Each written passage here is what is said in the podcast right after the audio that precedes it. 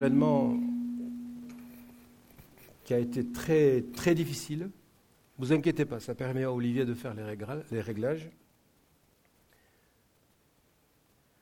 Euh, nous avons vécu euh, vendredi les obsèques du, pasteur Philippe euh, Landrevie, décédé donc samedi dernier, 14 juillet, à midi 30, à l'âge de 52 ans.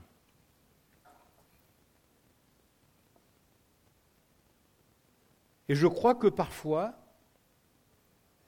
dans notre vie de chrétien, on est environné par euh, des gens qui font une lecture de la Bible qui me gêne,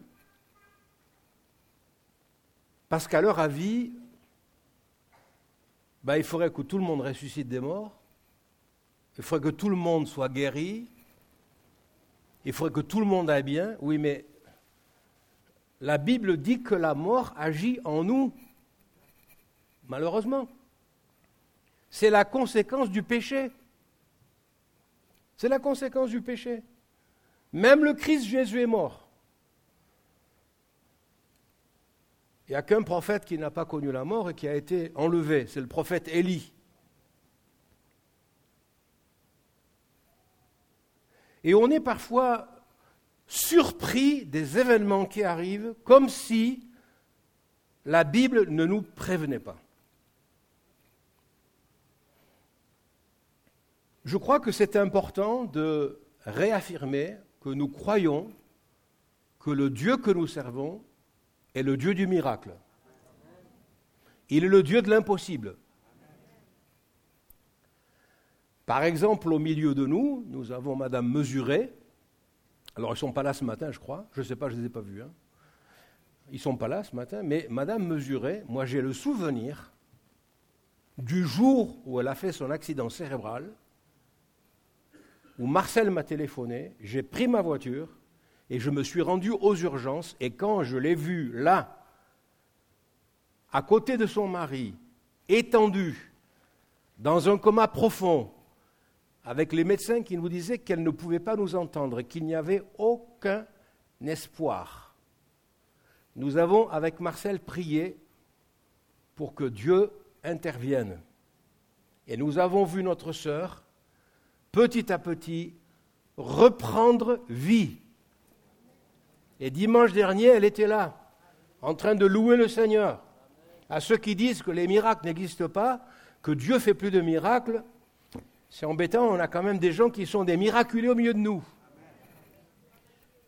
Mais ce n'est pas pour autant qu'il faut qu'on aille à l'hôpital, dans les services d'urgence, pour relever tous les gens qui sont en train de mourir. Ce n'est pas ça que Dieu demande.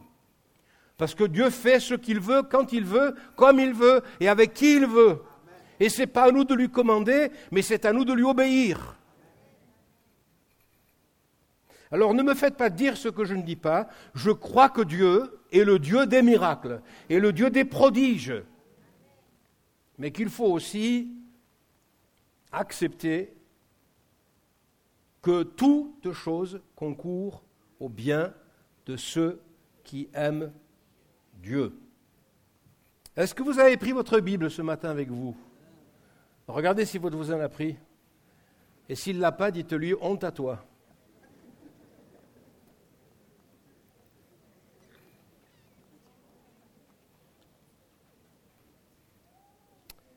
On va lire dans l'évangile de Marc au chapitre 10 et au verset 46.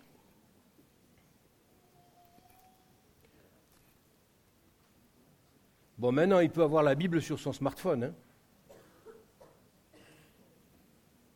Moi, je l'ai sur la tablette. D'ailleurs, je ne suis pas aussi avancé que Moïse, parce que lui, il avait deux tablettes quand il est descendu de la montagne. Moi, j'en ai qu'une. Vous avez trouvé Marc chapitre 10 et le verset 46 Vous connaissez tous ce, récit de l'Évangile. Ils arrivèrent à Jéricho. Lorsque Jésus sortit de la ville avec ses disciples et une assez grande foule, Bartimée, le fils aveugle de Timée, était assis en train de mendier au bord du chemin. Il entendit que c'était Jésus de Nazareth et se mit à crier Fils de David, Jésus, aie pitié de moi.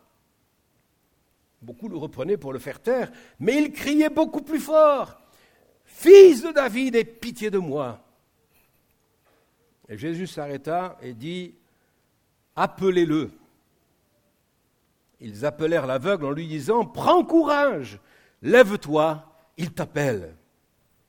L'aveugle jeta son manteau et se levant d'un bond, vint vers Jésus. Jésus prit la parole et lui dit, Que veux-tu que je fasse pour toi? Mon maître, lui répondit l'aveugle, que je retrouve la vue.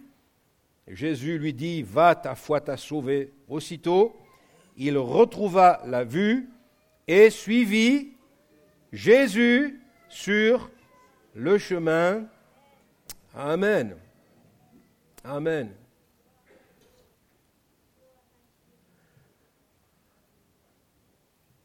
Ce matin, j'aimerais vous parler du courage. Et j'aimerais vous dire simplement ce qu'il a été dit à cet homme. Prends courage. Vous le direz à votre voisin? Prends courage. Allez, dites-le à votre voisin.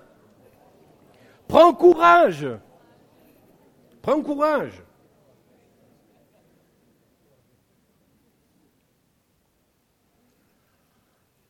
Le courage dont je voudrais parler ce matin n'est pas euh, ce courage qu'on a, vous savez, qui est déclenché par un événement particulier qui fait qu'on a une production euh, d'adrénaline qui va nous faire faire des choses euh, hors du commun. J'ai le souvenir que lorsque Patricia, mon épouse, a été agressée il y a six ans de ça, au bout de la rue Edmond-Labasse, par un espèce de fou à six heures du matin, alors qu'elle recevait des coups qui pleuvaient sur elle, mon fils William, qui avait à l'époque 17 ans, il est sorti de la voiture, puisqu'elle l'a mené pour prendre le tram, et il s'est interposé entre elle et l'agresseur. Mais le bonhomme, c'était un grand bonhomme. Et je crois que mon fils, ce jour-là, n'a pas réalisé qu'il bah, faisait quelque chose d'assez inhabituel, mais c'était l'adrénaline. Et puis voir sa mère se faire taper dessus, pour lui, c'était insupportable. Ce n'est pas de ça dont je parle. Vous savez, ce courage qui, vous permet, par exemple, euh, de faire ces exploits que font certaines personnes. Vous savez, on, vous paye pour votre anniversaire euh, un saut à l'élastique. Bon, excusez-moi, mais moi, euh, ça ne m'intéresse pas du tout. Parce que si l'élastique casse...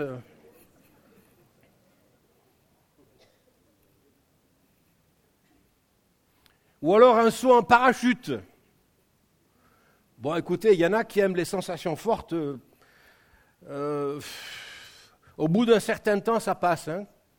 en vieillissant, les sensations fortes, on en a moins besoin. Vous ne trouvez pas? Moi, je ne vois pas beaucoup de retraités qui sont dans les, euh, dans les foires, vous savez, sur les attractions, et en particulier sur les montagnes russes. On voit des attractions euh, foraines deviennent extrêmement dangereuses. On sait qu'il y a des morts, il y a des inventions euh, euh, qui, qui, montent le degré d'adrénaline. Enfin, il faut que les gens soient carrément malades. Ils sont super contents, ils ont vomi toutes leurs tripes et puis, ah, c'était génial. C'est pas de ça dont je, dont je parle. Non, non, non, non. C'est pas de ça. Le courage dont il est question ici est un mot qui est l'opposé d'un mot que vous connaissez très très bien, qui est le mot peur, le mot phobie, qui a donné toutes les, toutes les phobies, vous savez, claustrophobie, agoraphobie, etc. Le courage, c'est cette dimension que Dieu veut placer dans notre cœur, qui est l'opposé de la peur. Et quand on a le Seigneur dans notre cœur, on doit être armé de courage. Parce que Jésus nous a dit, prends courage ou prenez courage, parce que moi, j'ai vaincu le monde. Quand on lit le chapitre 53 d'Ésaïe, le prophète, alors on pourrait dire que ça c'est réservé uniquement à Jésus. Il a souffert sans dire un mot. Il a été comme une brebis qu'on mène à la boucherie. Il n'a rien dit devant ses accusateurs. Il ne s'est pas défendu. Mais de la même manière, quand vous lisez les récits des persécutions des chrétiens et même des persécutions aujourd'hui, on se rend compte que les chrétiens, face à leurs bourreaux, ne disent rien. Ils glorifient Jésus. Ils ne crient pas au secours.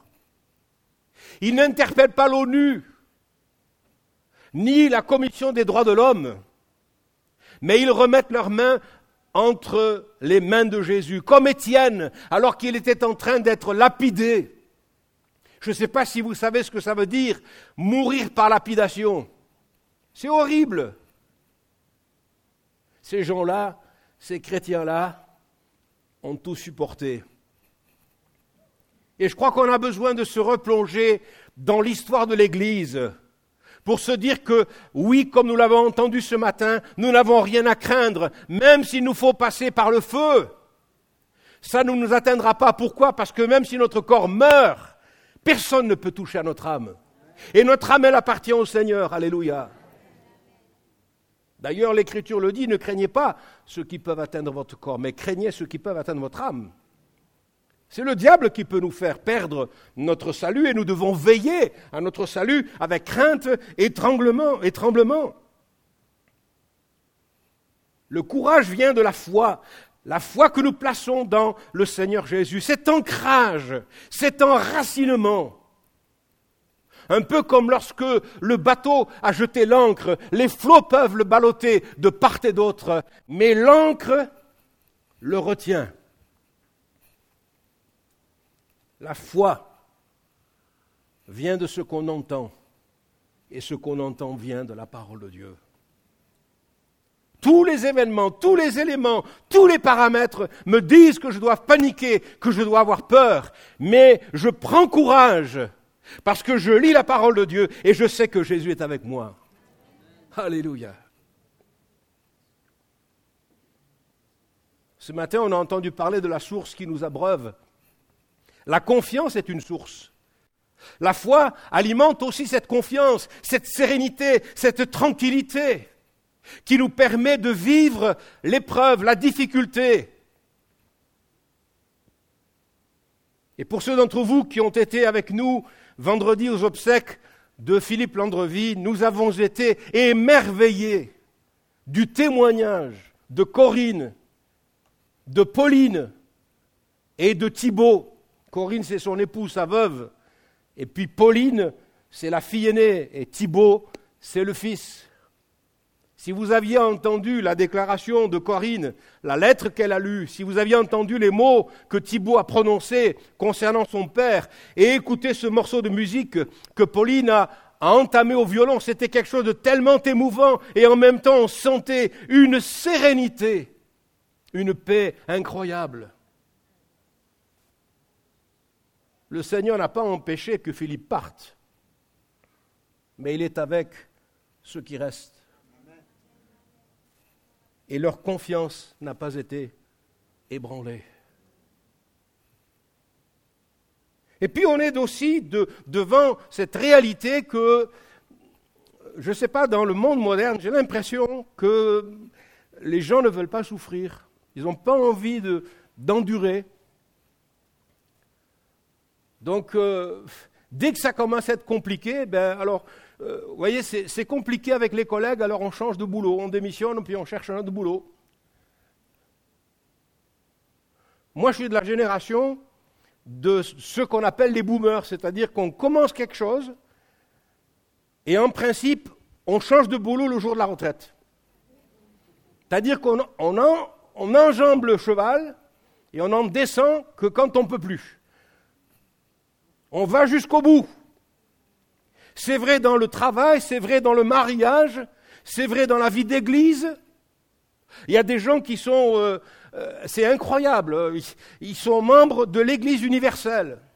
Alors dimanche matin, ils sont à République, le dimanche d'après, ils sont à Momentum, le dimanche d'après, ils sont dans encore une autre église, et puis ils visitent les églises, ah non, mais parce que vous comprenez, euh, l'Église, euh, non, mais l'Église, elle n'est pas parfaite. J'ai raconté à Gaïl un, une petite histoire. Tu te rappelles, Gaïl, l'histoire que je t'ai racontée le jour du mariage?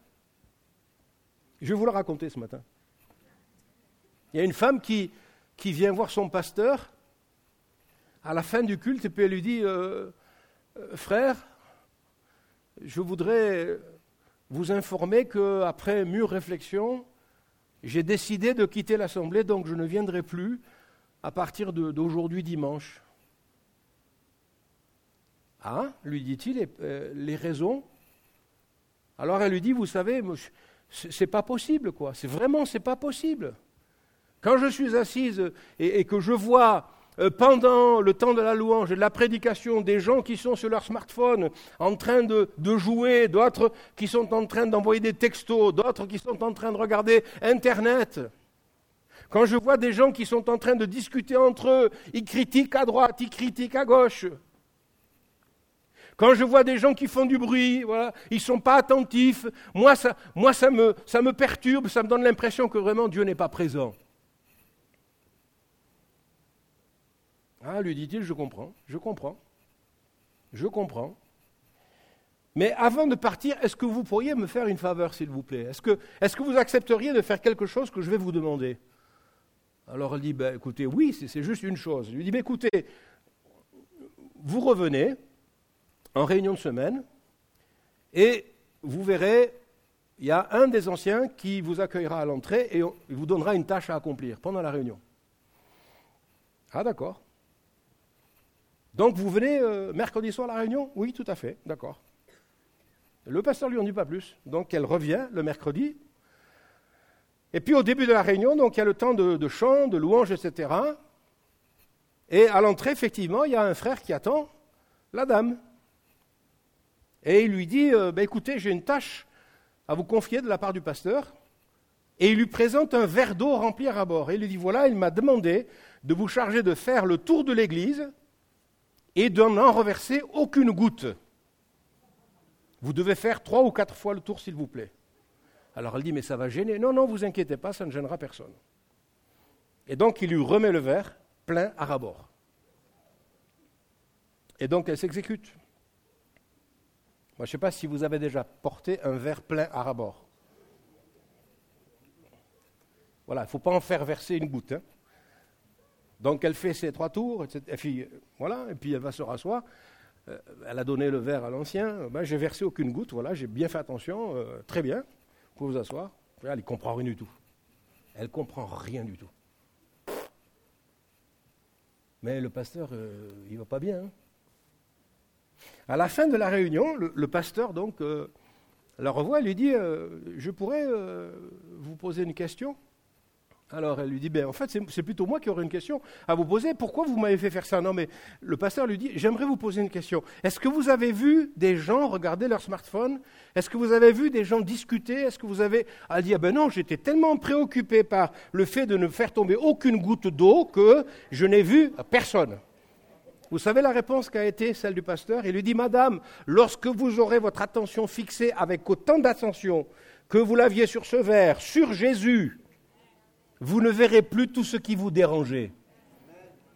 Et depuis ce jour-là, cette dame a décidé de rester dans son assemblée.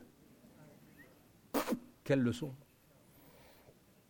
Parce qu'en fait, elle critiquait les autres, mais elle, qu'est-ce qu'elle faisait Au lieu de louer le Seigneur, elle perdait son temps à regarder à droite et à gauche.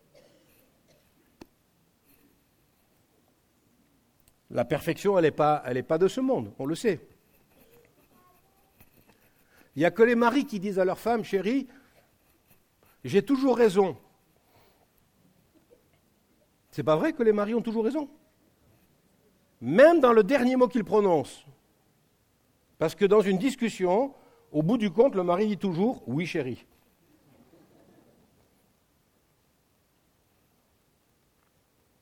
Mais l'endurance, supporter la difficulté, euh, on, le voit avec la multiplication des divorces des gens qui se séparent, mais pour des broutilles, pour des pécadilles.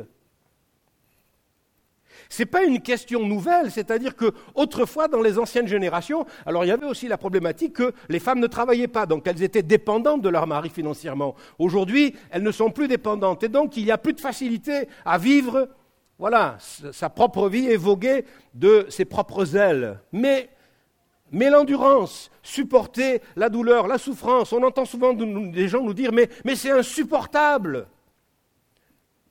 Non, rien n'est insupportable parce que le Seigneur ne permettra pas d'épreuve qui sera au-delà de ce que nous pouvons supporter.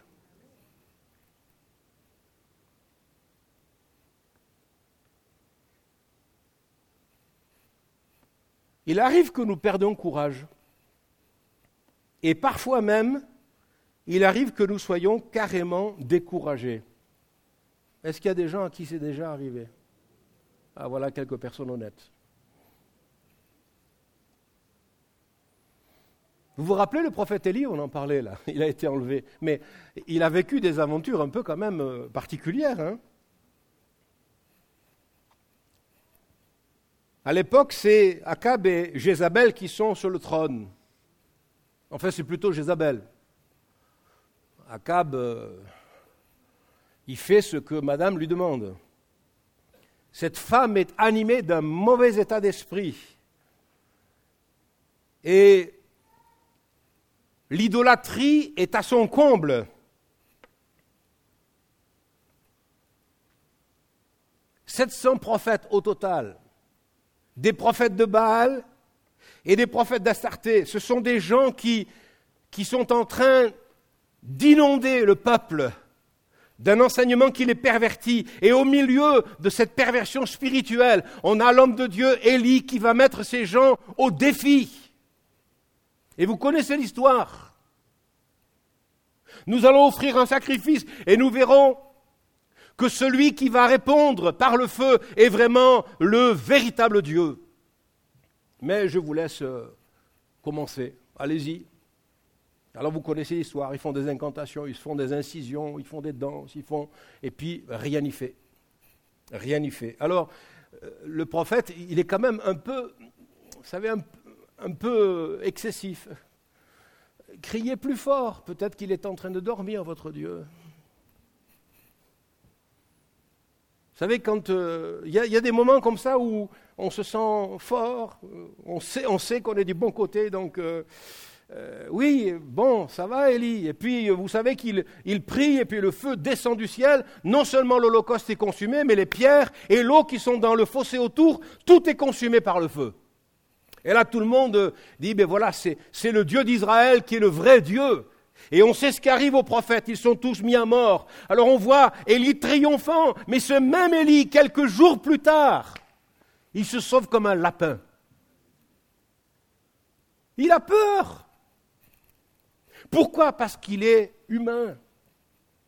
Et qu'il nous arrive de vivre de grandes victoires. Il nous arrive de, rendre de beaux témoignages. Mais il nous arrive aussi des lendemains difficiles, des moments où, à force d'avoir euh, euh, tiré sur l'élastique, à force d'avoir puisé dans nos ressources, on risque de se distendre dangereusement. La fatigue étant, et la fatigue venant, parfois la pression nous écrase et on perd courage. Alors à ces moments-là, il nous faut apprendre à désencombrer nos vies. Au lieu de vivre à notre rythme, il faut apprendre à vivre au rythme de Dieu. Là, tout d'un coup, euh, c'est comme si les circonstances étaient en train de nous écraser. Elles sont menaçantes. On les sent comme personnelles. On est dans un sentiment d'impuissance face aux circonstances. Et puis, les médias alimentent ce sentiment. Tout va mal, tout va de travers. Et tout nous pousse à réagir de manière négative. C'est pourquoi c'est important de nourrir notre pensée avec la pensée de Dieu. Jérémie, en remerciement de la prophétie qu'il apporte de la part de l'Éternel, est attrapé, ligoté et jeté au fond d'une citerne. Là, c'est pas, vous savez, l'évangéliste, vous savez, les, grands, grandes annonces. l'évangéliste international, l'apôtre, le prophète. Euh, mardi, je disais, maintenant, il y, a, même des appellations encore beaucoup plus importantes, puisque maintenant, on, voit carrément des, généraux de Dieu. Oui, vous rigolez, mais c'est vrai. C'est vrai. Des gens qui font de la publicité. on ne voit pas tellement Jésus, hein. on voit plutôt le bonhomme, la photo du bonhomme. Euh, on, met en avant le grand ministère, tout ça, mais Jésus, on ne voit pas. Moi, je crois que quand le message est plus christocentrique, euh, il faut laisser ça de côté. Jérémie n'a pas été apprécié pour la parole qu'il a prononcée. Il a parlé de la part de Dieu et il n'est pas aimé parce qu'il dit la vérité. Il dit la parole de Dieu. Et la parole de Dieu, parfois, euh, elle nous, nous pose ici dans des situations un peu compliquées parce qu'on dit des choses que les gens ne veulent pas entendre. Et alors qu'il est en plein marasme, alors qu'il y a de grandes difficultés, on entend ce passage que vous connaissez bien et que souvent j'aime répéter dans mon cœur et à haute voix. Voici ce que je veux repasser dans mon cœur, ce qui me donnera de l'espérance. Les bontés du Seigneur ne sont pas épuisées, elles se renouvellent chaque matin. Alléluia. Après la nuit vient l'aurore. Alléluia. Après la nuit, le soleil se lève. Gloire à Dieu. Le soleil de justice notre courage et notre capacité peut-être nous font défaut, mais le Seigneur est là pour nous encourager. Il est là pour nous encourager. C'est important de s'édifier pour faire barrage au découragement, au manque de courage. L'apôtre Paul, d'ailleurs, euh, dira au reste, frères, que tout ce qui est vrai, tout ce qui est juste, tout ce qui est aimable, tout ce qui est vertueux, ce qui est digne de louange, soit l'objet de vos pensées. Ça veut dire que tout le reste, vous le mettez à la poubelle. Ça écrème pas mal quand même, hein Trouvez pas? Ah, stop, c'est pas vertueux ce que tu es en train de dire. Donc ne le pense même pas. Hop, c'est pas honorable. Hop, c'est pas vrai. C'est pas aimable. Ça ne mérite pas l'approbation, c'est pas vertueux, c'est pas digne de louange. Donc voit pas de tout ça, fixe les regards sur Jésus. Fixe les regards sur Jésus. De grands hommes de Dieu se sont retrouvés dans des, dans des moments où euh, le découragement était grand. Vous connaissez David, l'homme de Dieu. Lui qui a écrit ces, psaumes magnifiques dans des moments, euh, des moments faciles, puis des moments difficiles. Il nous a dit qu'à cette époque, euh, il a demandé à ses hommes de le suivre, et ils sont allés faire la guerre à l'ennemi. Et ils ont laissé leurs femmes et leurs enfants. Sauf que l'ennemi avait prévu le coup. Ils les ont laissés partir. Et pendant qu'ils partaient, ils ont capturé les femmes et les enfants. Ils ont pris les biens et ils ont mis le feu à la ville. Et quand après la campagne de guerre menée, David rentre, voilà que les hommes forts les compagnons de David, ceux qui avaient été à ses côtés,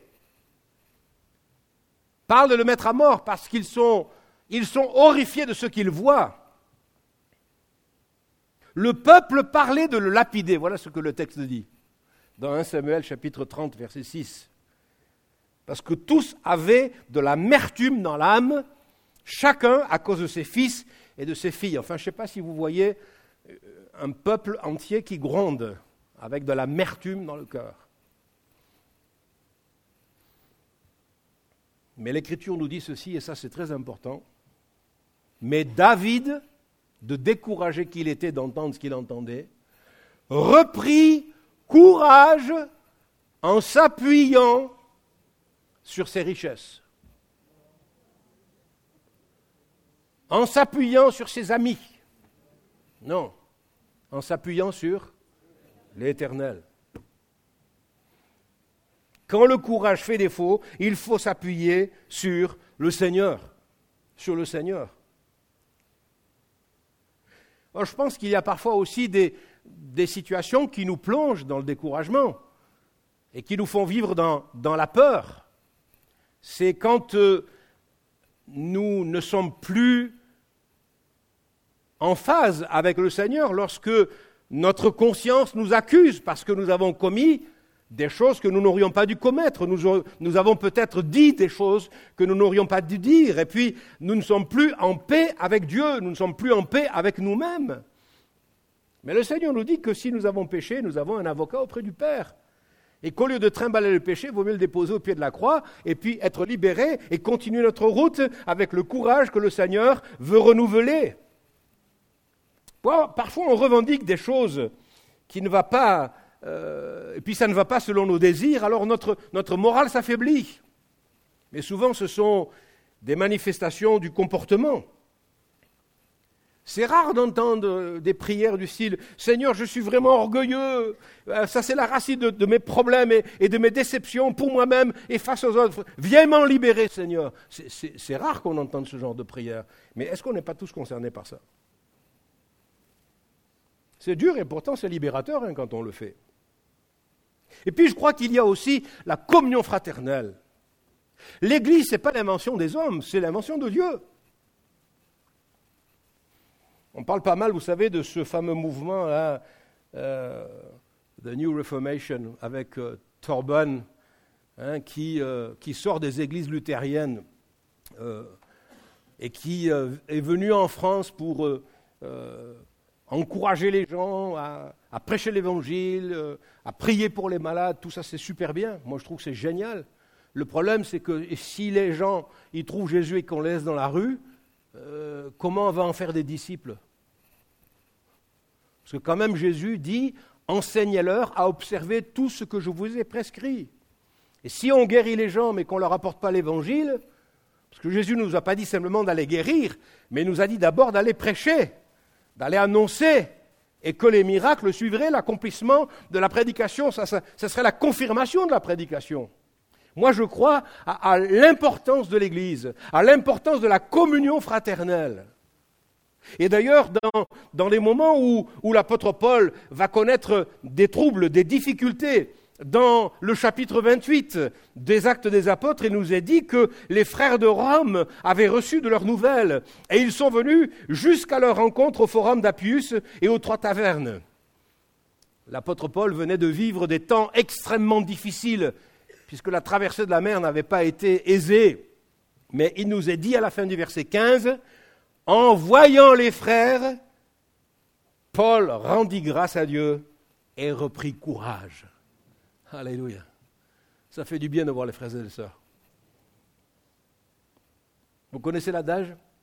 Dis-moi qui tu fréquentes et je te dirai qui tu es. Il faut qu'on ait des Barnabas autour de nous.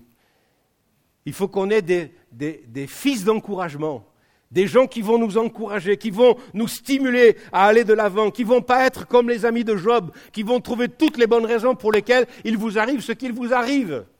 Vous connaissez l'histoire. Non, non, non. Des gens qui vont venir vous encourager, vous dire, c'est vrai, c'est difficile, mais le Seigneur est là, ne te décourage pas, nous prions avec toi, nous sommes à tes côtés. C'est bon de s'encourager mutuellement.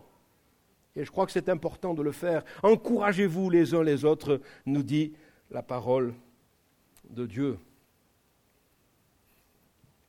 Ensuite, il y a aussi le découragement qui vient de, cette problématique, c'est qu'on on accepte mal l'inévitable. On n'accepte pas l'inévitable. Alors on lit par exemple dans la, parole de Dieu, ceux qui se confient en, en l'éternel, ils rajeunissent comme l'aigle. Et on se regarde dans la glace. Misère. Elle est déformante la glace ou quoi?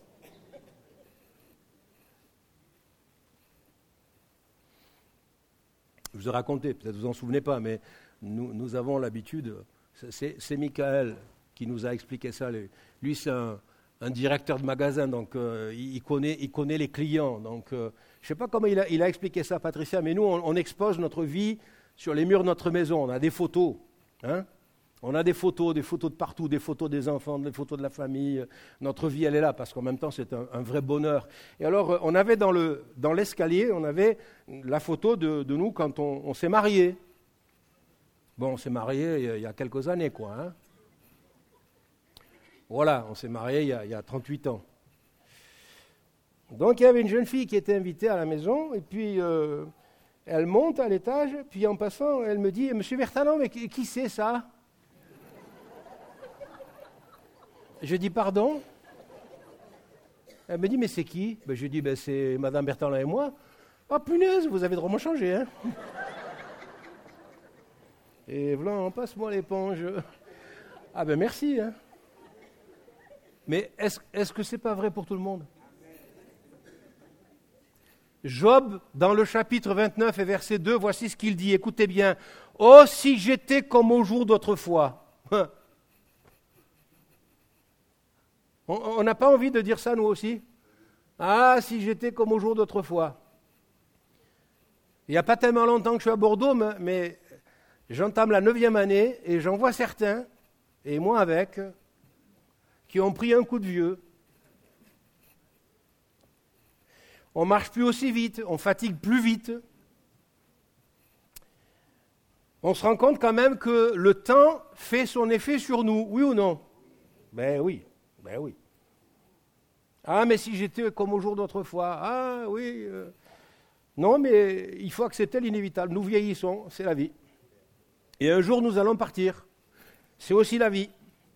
Ça fait partie de la vie, ça fait partie du jeu, mais notre espérance, elle n'est pas dans la vie temporelle, elle n'est pas dans l'aspect de notre corps, même si notre corps est en train de, vieillir. L'apôtre Paul dit que notre être intérieur se renouvelle. Alléluia. Oh, gloire à Dieu. Gloire à Dieu. J'aimerais juste citer ce, récit parce que euh, quelques-uns posaient la question concernant le, départ et le décès de Philippe euh, Landrevie.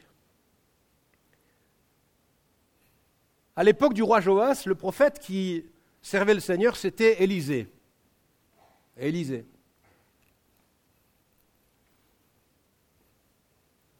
Élisée est un homme qui a fait le double de miracles qu'Élie. Il va même ressusciter une enfant qui est morte il va se coucher sur l'enfant et il va appeler la vie et la vie va revenir. Mais dans 2 Rois 13, 13, voici ce qu'on lit. Hein. Élisée était atteint de la maladie dont il mourut.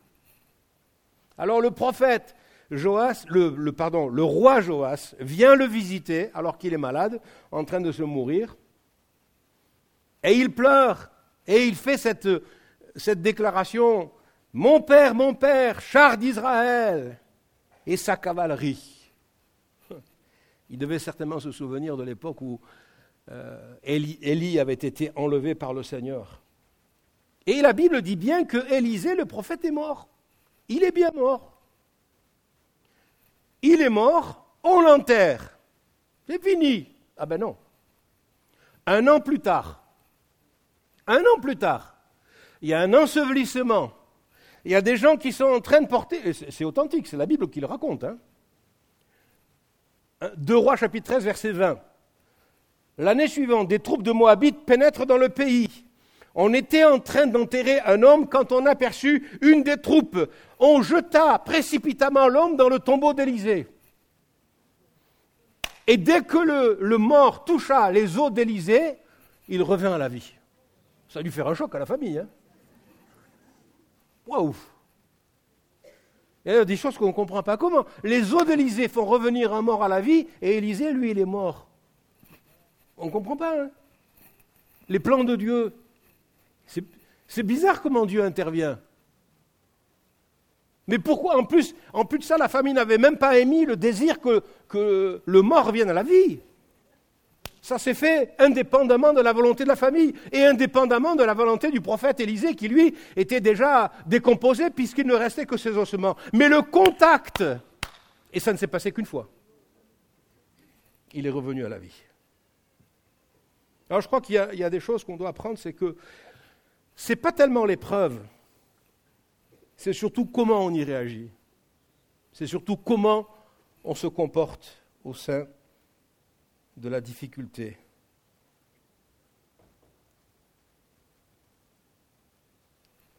On a besoin de, de confesser que ce que Jésus dit est vrai.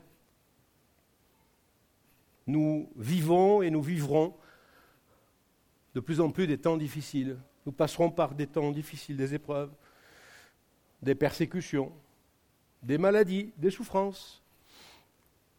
Mais dans tout cela, le Seigneur nous rend plus que vainqueurs. Et la victoire de Jésus n'est pas nécessairement toujours la guérison. Parce que des fois, Dieu se, se manifeste au travers de la maladie de quelqu'un. J'aimerais, avant, de conclure, vous raconter juste ce témoignage. Je suis d'origine protestante, toute ma famille est protestante, vaudois des Hautes-Alpes, et des protestants très attachés à la tradition. D'ailleurs, on a, a dans nos archives, d'ailleurs je ne suis pas le seul, euh, Françoise Le Filâtre le sait, on, on, a la photo de Monsieur Le Filâtre avec la grosse Bible de famille en bas de la maison de Fressinière. Une grosse Bible que la famille a gardée, Bible illustrée en deux tomes. Mais ce n'est pas pour autant que les cousins, les oncles, les tantes, etc., croyaient vraiment au Seigneur. Ils étaient protestants, sociologiques. Et puis cette tante, qui était prof, voilà qu'elle tombe malade. Elle attrape le Parkinson. Et son état de santé se dégrade de plus en plus. Son état de santé se dégrade. Et sans que personne n'intervienne, alors qu'elle est à l'hôpital une nuit, elle voit Jésus au pied de son lit qui lui montre les mains percées, le côté percé, qui lui dit Je suis Jésus qui est mort pour toi. Et ma tante s'est convertie toute seule à l'hôpital de Gap. Elle a été baptisée dans l'assemblée de Gap et elle a été malade de la maladie du Parkinson jusqu'à ce qu'on l'enterre et qu'elle meure, mais elle a été un témoignage dans la famille. Grâce à sa maladie, elle s'est convertie. Vaut mieux être malade et rentrer dans le ciel, hein, que d'être en bonne santé et partir en enfer. Alors je ne dis pas qu'il faut qu'on s'arrête de prier pour les malades, je ne dis pas qu'il faut qu'on s'arrête de prier pour demander à Dieu son intervention, mais je pense qu'il faut aussi apprendre à dire au Seigneur, Seigneur, je confesse que souvent ce que j'ai dans mon cœur, c'est plutôt l'envie de la facilité, mais donne-moi, Seigneur, d'être courageux. Donne-moi du courage. Alléluia.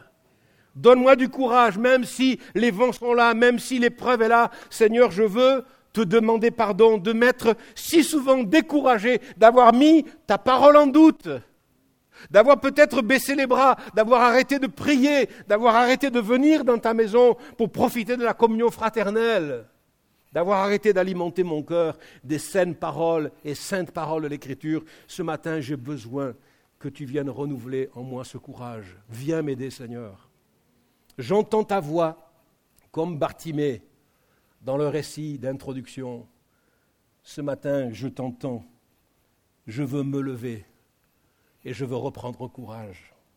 Alors qu'on ferme nos yeux, y a-t-il quelqu'un ce matin qui, entendant ce message, voudrait se lever pour dire, Seigneur, j'ai besoin de reprendre courage J'aimerais l'inviter à se lever et à venir sur le devant, et on va prier pour vous tous de manière collective. Avancez-vous devant, nous allons prier de manière collective pour vous tous. On va demander aux musiciens de venir et puis de jouer paisiblement ce chant que tu avais prévu. Vous qui avez besoin du secours du Seigneur, ne vous en privez pas, mais venez devant. Et nous allons prier pour que le Seigneur vous redonne ce courage dont vous avez tellement, tellement besoin. Alléluia. Faisons-le, j'inviterai l'Église à prier. Vous pouvez vous approcher, venez sur le devant, là, il y a des places encore. Allez jusqu'au bout s'il le faut. Nous manifestons par là notre foi et nous croyons que ce matin le Seigneur a une provision pour chacun d'entre ceux et celles qui sont là debout. Alléluia. Si vous êtes coincé dans la rangée, mettez-vous sur le côté. Avancez, continuez s'il vous plaît. On va ensemble prier pour vous. Tu peux le jouer, chanter paisiblement, je vais, je vais prier. Alléluia. Alléluia. Seigneur est ici ce matin. Il est ici ce matin. Je crois qu'il y a une parole de Dieu pour vous particulière. Cette semaine après la réunion de mardi soir, alors que je cherchais la face de Dieu pour ce matin, j'avais une pensée sur laquelle j'ai travaillé. Et puis, euh, il y a deux jours, le Seigneur m'a montré qu'il fallait changer mon fusil d'épaule et qu'il fallait vous encourager. Ce matin, c'est ce que le Seigneur veut faire pour chacun d'entre vous. vous je voudrais vous inviter à lever vos mains vers le Seigneur. Faites-le vos quêtes debout. Levez vos mains vers le Seigneur. Et recevez maintenant. Recevez maintenant de lui. Entendez la voix du Seigneur. Vous vous êtes levé, alors maintenant prenez courage dans votre difficulté, dans votre épreuve, dans la tentation, peut-être dans la maladie, peut-être dans les difficultés matérielles et financières, dans les difficultés de couple que vous vivez, peut-être avec un enfant malade pour lequel vous vous sentez désespéré. Au bout du rouleau ce matin, prenez courage, Jésus vous appelle. Oh, étends ta main, Seigneur, sur ce peuple nombreux qui s'est levé, ses frères, ses sœurs, ses amis. Seigneur, tu les connais chacun par leur nom, tu connais les raisons pour lesquelles ils sont venus sur le devant ce matin, et avec eux nous confessons ta toute-puissance. Nous voulons renouveler cette prière de Jérémie dans les lamentations. Voici ce que je veux repasser sur mon cœur, c'est que les bontés de l'Éternel se renouvellent pour nous chaque matin. Ô Dieu, que ta fidélité est grande. Ce matin, merci parce que tu redonnes courage au découragé. Tu redonnes courage à celui qui est fatigué, épuisé. Seigneur, tu renouvelles les forces. Et ce matin, qu'il y ait comme une transfusion, une communication de toi à eux. Seigneur, que maintenant ta vie coule en eux et qu'ils soient renouvelés par le Saint-Esprit. Que cette semaine soit différente, que cette journée soit marquante. Je prie, Seigneur, et nous prions ensemble pour que l'ennemi soit mis en déroute, que les pensées qui les ont assaillis ces dernières semaines, ces derniers mois, soient maintenant tues, et que ta voix seule soit entendue au milieu de la tempête. Lève-toi, prends courage. Jésus t'appelle mon frère, Jésus t'appelle ma soeur. Et ce matin, il te bénit. Alléluia.